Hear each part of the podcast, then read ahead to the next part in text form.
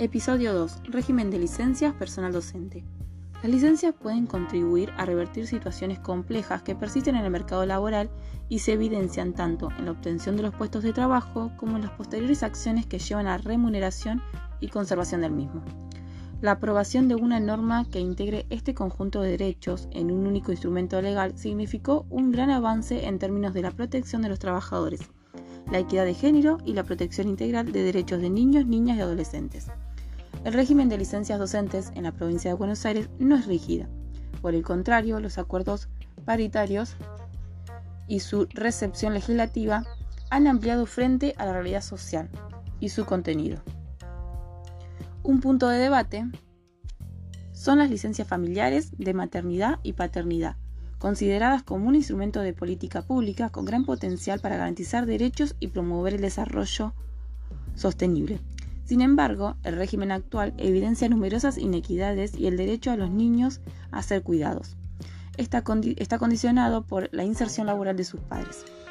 En diferentes mesas se ha propuesto visibilizar a través de la investigación y la incidencia con campañas públicas un esquema que, desde un enfoque de géneros y derechos, universalice el acceso a días para cuidar y promueva una más justa división de las tareas de cuidado. También se logró la incorporación de enfermedades crónicas. El Estatuto del Docente, Ley 10.579, concentra la descripción de las licencias en dos artículos con su respectiva reglamentación, dada por el decreto del Poder Ejecutivo. Artículo 114, reglamentado por el decreto 688-93.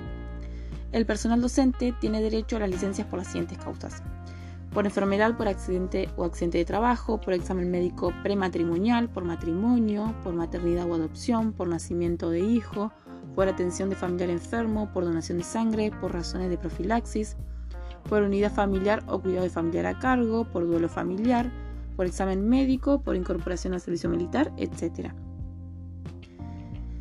También el estatuto docente, la misma ley 10.579, a partir del artículo 114 podemos encontrar allí plasmados las licencias, los periodos otorgados, los saberes y la documentación requerida.